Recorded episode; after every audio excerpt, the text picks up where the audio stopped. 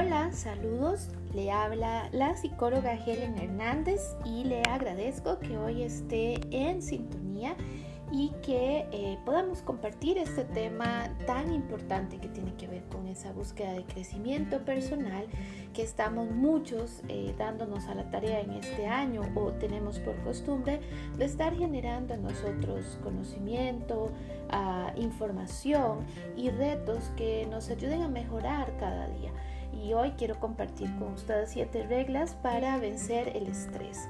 Cuando hablamos de el estrés, lo primero que tenemos que recordar y retomar es que quién no está hoy en día sujeto a factores de estrés cuál es el, común denominador en medio de todas estas situaciones que estamos viviendo a nivel país, a nivel mundial, si no es una incertidumbre, cambios constantes, maneras en las cuales estamos acostumbrados a hacer y de repente nos damos cuenta que ya no más, ¿verdad? Entonces podríamos hoy mencionar a este año 2020 que todos estamos eh, inmersos en situaciones que nos producen estrés, desde nuestros hijos, desde los chicos pequeños que ah, están aprendiendo a salir con mascarilla, a protegerse. Hace poquito escuchaba uno que decía es que hay un bicho malo que está afuera em, y ese bicho malo quiere matarnos y se llama COVID, ¿verdad? Entonces el cada cual está manejando conceptos que de una u otra manera pueden generar estrés. Pero aquí el punto relevante no es si nos estamos enfrentando o no a, estrés, sino cómo le estamos haciendo frente al estrés, porque todos tenemos ese común denominador, estamos ante situaciones estresantes. ¿Cómo le hacemos frente? Es el punto por el cual hoy estamos y quiero trabajar contigo. El primer punto que vamos a tocar hoy es no sea tan duro con usted mismo. Ese es un punto importante. No sea tan duro con usted mismo. Y es porque a veces nosotros en medio de lo que estamos viviendo teníamos planteado situaciones, teníamos metas, teníamos ya eh, un plan para este 2020 y sucede que no se ha dado como nosotros esperábamos. Retomo un poco el ejemplo de esta joven que escuchaba en redes que decía, yo tenía pensado este año cambiar mis hábitos en cuanto al ejercicio y había pagado todo el año y de los seis meses que llevamos solamente he podido eh, ir dos meses y el resto eh, estoy aquí esperando, ¿verdad? Entonces, esos aspectos de como esta joven que decía, bueno, se me vieron truncados. Otros, bueno, los temas de estudio, ¿saben? Los temas de estudio para los que llevaban ya planeado y tal vez de repente les faltaba solamente este año para graduarse hay que manejar esos factores de estrés, claro que sí, son factores que pueden generar allí en nosotros sentimientos encontrados como cambio de humor, eh, muy repentinos, como eh, sentimientos ahí encontrados. Por eso hoy te invito a que analices. Y lo primero para vencer el estrés es no sea tan duro con usted mismo. La mayoría de nosotros pensamos que para mejorar no podemos dar paso al error. Esto es incorrecto. Recuerde que estamos atravesando momentos por los que nunca antes la humanidad había pasado y esto hace que nosotros tengamos que ser flexibles. El pensamiento crítico, el pensamiento flexible tiene que estar allí. Digo que la humanidad nunca antes lo había pasado porque si lo analizamos, ciertamente el mundo ha pasado por pandemias, pero ¿cuántas veces habíamos estado tan informados como ahora? Hoy eh, estamos a un clic de estar informados con respecto a cómo se vive en un país, cómo se vive en otro país, qué está pasando en un lugar en otro y eso hace que seamos esa aldea mundial, ¿verdad? Que nos mantenemos unidos de una u otra manera y vivimos y sentimos y las emociones tienen otras tonalidades completamente diferentes a aquel siglo en el cual la, la fiebre bubólica, por ejemplo, estuvo ahí amenazándonos o, o cuando la, el tipo de la, la tifidea, la fiebre, ¿verdad? todo esto, claro, lo enfrentamos, es cierto, pero no con la misma intensidad con la que lo estamos, porque estamos mucho más expuestos al uso de la tecnología y esto nos mantiene con las emociones mucho más vívidas, mucho más sentidas.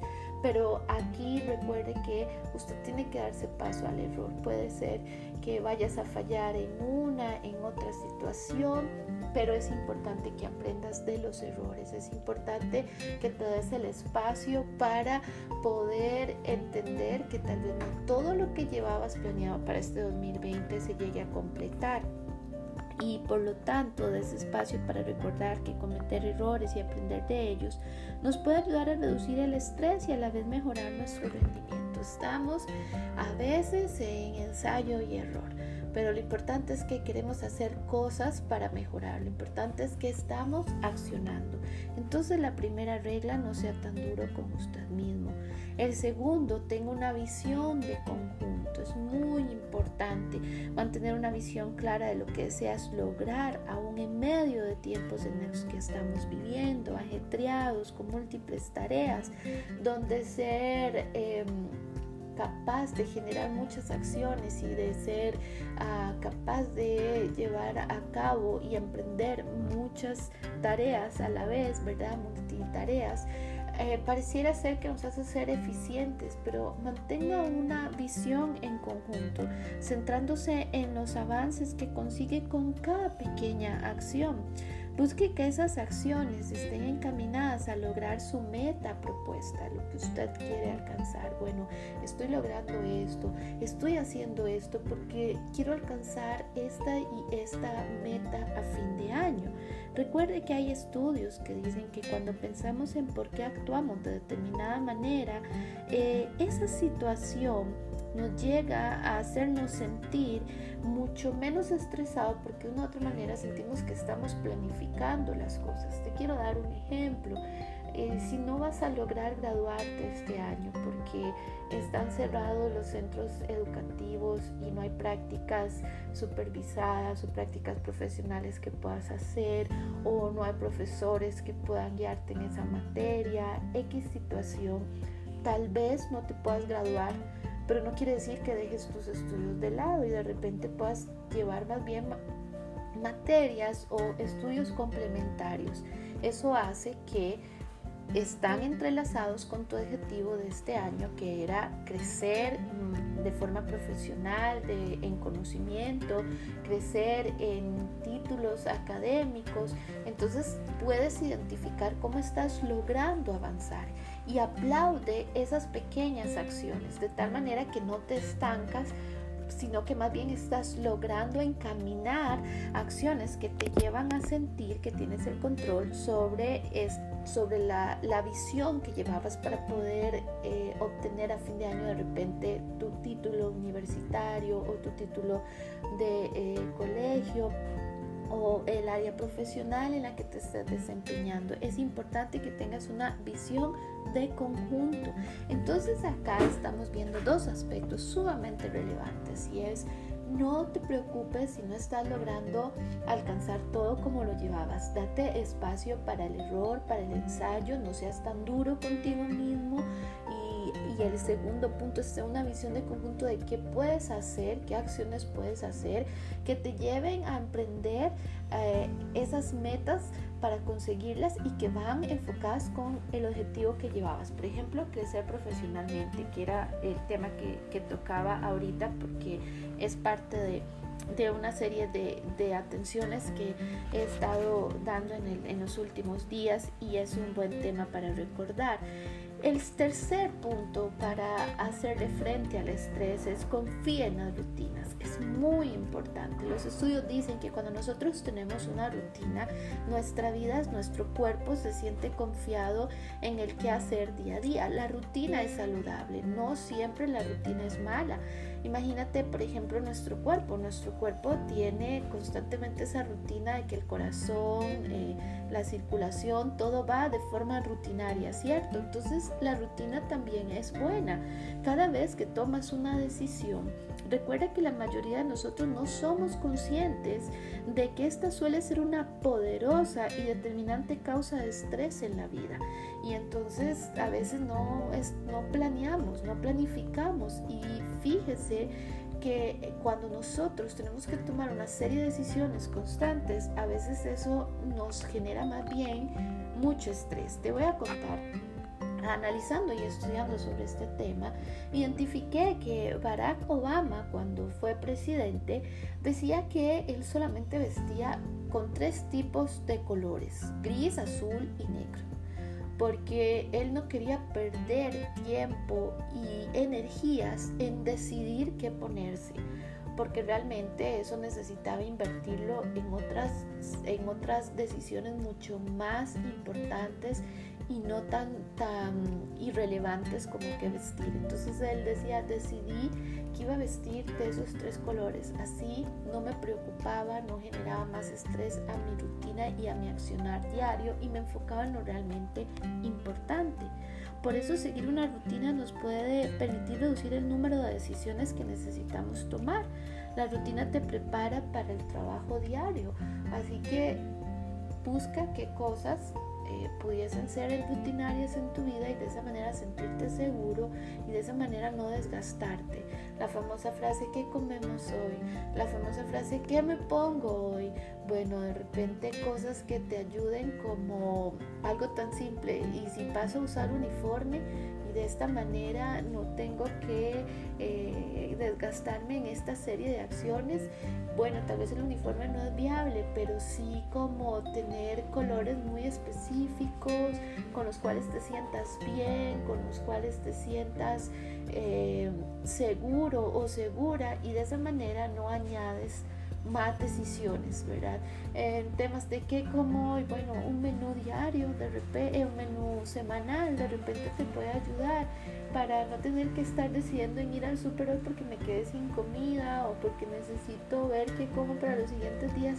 Eso se llama planificar y cuando planificas lo que estás logrando es disminuir el estrés y ser más productivo en otras áreas. Mira, te estoy dando ejemplos, pero de repente usted puede añadir sus propios ejemplos donde usted dice, creo que esto puede ser algo que incorpore como una rutina y de esta manera yo me sienta seguro.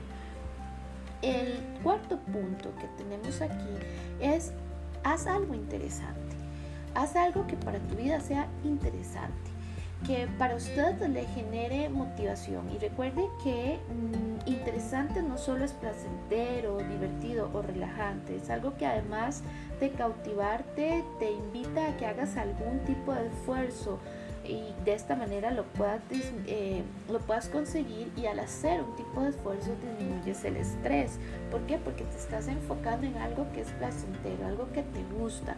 Y aquí es interesante, los estudios han dicho que cuando usted hace una tarea que para usted es placentera, lo que está antes de esa tarea y lo que está después de esa tarea son mucho más energizantes, se hacen con mayor productividad porque su cerebro logra identificar que hay cosas que vienen que son placenteras. A ver, déjame contarte, por ejemplo, un tema. Eh, no sé, me encanta pintar mandalas, me gusta muchísimo. Entonces, si yo acostumbro a mi cuerpo que en X día voy a poder dedicar una o dos horas a pintar mandalas, la tarea que haga antes del tiempo de pintar mandalas y la tarea que haga después de haber pintado las mandalas va a ser llena de productividad, voy a tener un concepto diferente, voy a hacer la tarea diferente porque estoy energizada, porque estoy motivada. Las mandalas no requieren tanto esfuerzo para algunos, pero ¿qué si voy al gimnasio? Y después del gimnasio encuentro que el batido que me tomo o el, el espacio que me brinda es tan nutricio para mi vida que entonces me motiva ir al gimnasio por lo que viene después. Y posterior a lo que hago después de ir al gimnasio, eh, también va a ser muy lleno de vitalidad porque me siento mejor.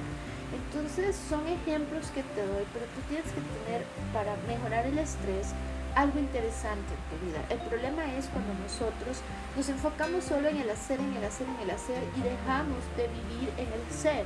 Soy una persona con hobbies, soy una persona con, ah, con aspectos de, de sueños que quieren alcanzar, soy una persona que tiene pasatiempos, soy una persona que disfruta entonces necesito reincorporar esto a mi tarea de hacer y hacer y hacer para que no me defina y no me inunde la tarea, ¿verdad? Entonces esto es sumamente importante.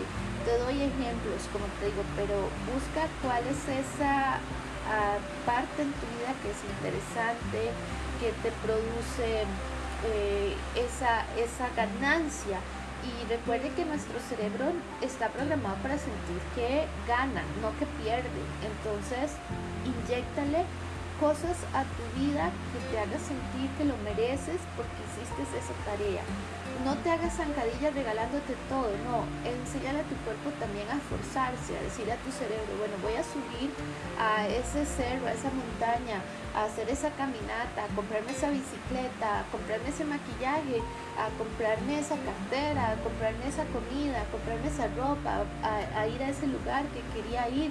Bueno, pero también me voy a esforzar por ello y voy a hacerlo a través de tales cosas. Entonces, esas tareas que haga antes de aquello que yo quería va a ser mucho más motivador. El quinto añade el cuándo y el dónde a tu lista de tareas. Esto es que tenemos que tener un tiempo, un espacio, no podemos estar haciendo la procrastinación constantemente. ¿Y qué es procrastinación? Estar tirando y tirando las cosas para adelante. No, eso lo hago mañana, eso lo hago mañana, porque cuando me doy cuenta tengo un cúmulo de cosas donde todo es urgente, pero estoy dejando de lado lo prioritario y eso genera más estrés. Es importante que digas cuándo lo voy a hacer, dónde lo voy a hacer. Y aquí, a diferencia del punto 4, donde veíamos... Eh, de la rutina, aquí es donde yo voy a decir, bueno, este es un momento donde yo eh, no puedo delegar nada. Yo no voy a poder delegar, esto lo tengo que hacer y de esta semana no paso. Porque lo pendiente trae a tu vida estrés y te hace sentir que puedes estar estancado y pudieses no estar generando proactivamente acciones en busca de solucionar tareas. Eh, unos 200 estudios sobre temas de negociación y gestión del tiempo han logrado demostrar que la planificación con antelación en el cuándo y en el dónde eh, y dónde realizarlas eh, ayuda a duplicar o triplicar la probabilidad de que finalmente se hagan las cosas. Mira qué importante. El punto 6. Articula respuestas con acciones. Controla tus respuestas emocionales generando acciones que te tranquilicen antes de la ejecución de esta tarea que estás por emprender y que también te produce un poco de estrés. Eh, por ejemplo, respira profundamente tres veces antes de contestar esa lista de correos pendientes que tienes allí en tu bandeja de entrada de, de internet, ¿verdad?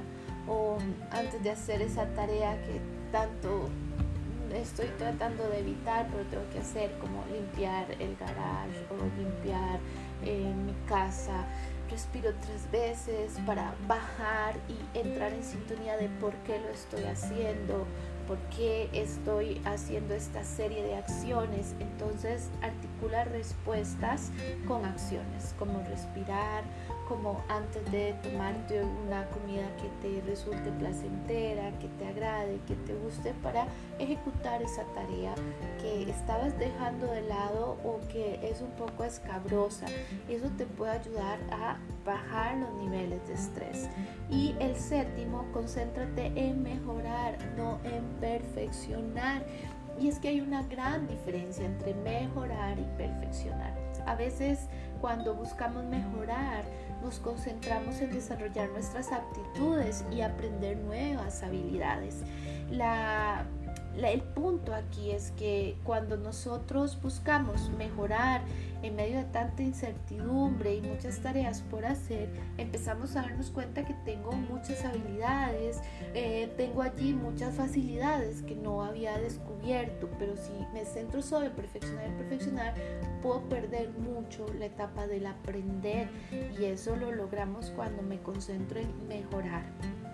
Eh, pero eso no lo vas a, a lograr si no somos conscientes de qué es lo que nosotros estamos buscando en este momento.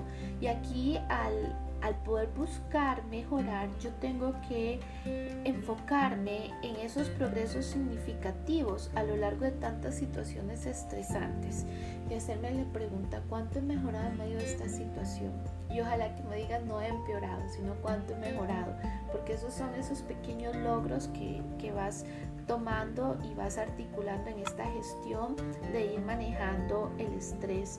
Podemos buscar enfrentar los grandes desafíos, pero si no tomamos en cuenta los pequeños avances que podemos generar, nos desmotivamos entonces ante el gran cúmulo de tareas que tenemos. Por eso eh, concéntrate en ir mejorando, no tanto en todo lo que buscabas, sino ir poco a poco serían como metas a corto y pequeño plazo que te vas aplaudiendo y vas diciendo lo voy logrando, lo voy logrando.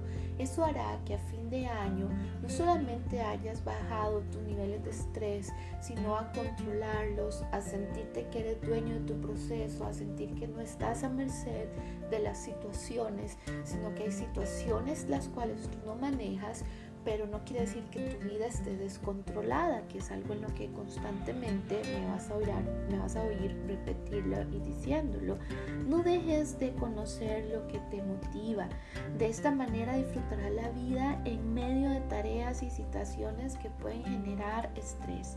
Así vives en la realidad de que quizás no puedas eliminar los factores que te alteran en la vida pero puedes controlar cómo te afecta porque has logrado identificar lo que estás haciendo, lo que estás avanzando, cuánto de esto estás logrando y de esta manera tú vas a poder controlar esas situaciones que vienen a querer tomar control en tu vida. Estos siete aspectos, siete herramientas, siete reglas, siete puntos, como quieras verlo, están hechos para que podamos manejar el control del estrés. Es uno de los temas que estamos viendo en medio de todo lo que se está viviendo y es importante que los tengamos claros. Y estaremos compartiendo más sobre estos temas dentro de toda la gama que nosotros tenemos de habilidades para la vida, de inteligencia emocional y pues bien tenemos también el tema ahora del manejo adecuado del estrés le saluda y ha estado con ustedes la psicóloga Helen Hernández Salazar. Me puedes conseguir en mis redes sociales en Facebook como Helen, psicóloga Helen Hernández Salazar y en Instagram como psicóloga Helen Hernández Salazar. También si quieres eh, hacer algún comentario, escribirme, bienvenido sea. Para eso estamos, para ser una comunidad de apoyo y donde vamos a, generando conocimiento y en equipo nos vamos eh, compartiendo información y motivándonos a otros a seguir adelante. Muchísimas gracias, estamos en sintonía y que la pases muy bien.